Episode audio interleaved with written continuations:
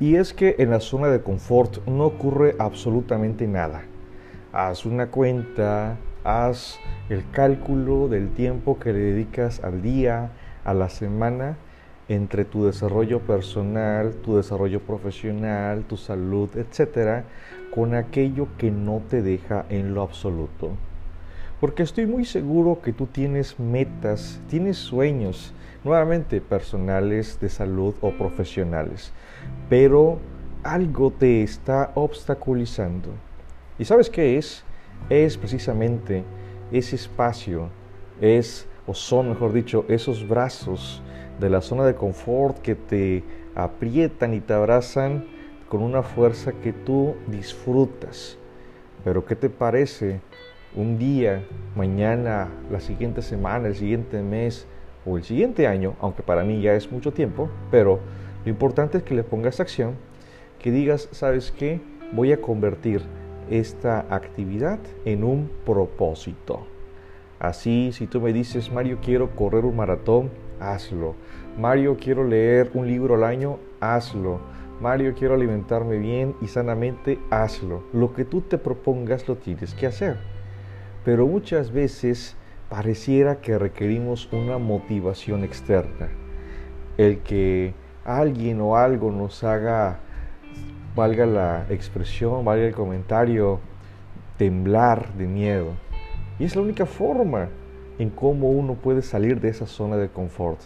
Cuando llega la enfermedad, cuando llega la tormenta económica, la tormenta laboral, y es cuando tú dices, ¿y qué hice en todo este tiempo? Yo te invito a que en esta primera parte tú puedas decirme, Mario, he reconocido que he estado en mi zona de confort en A, en B y en C.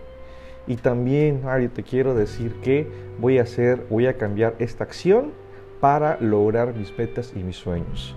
Estamos todavía a mitad del mes de marzo del año 2021, casi llegando al aniversario de este fenómeno de salud mundial que nos paralizó y nos cambió.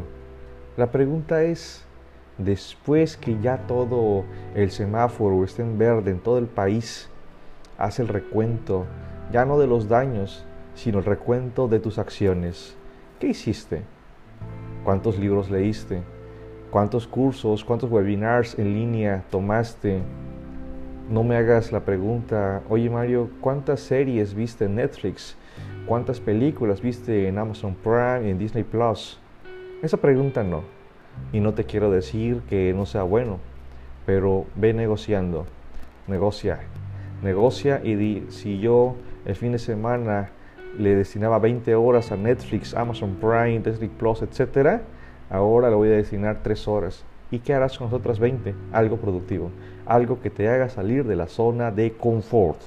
Cuídate mucho y estamos aquí en Spotify esperando que estos podcasts te sean de utilidad.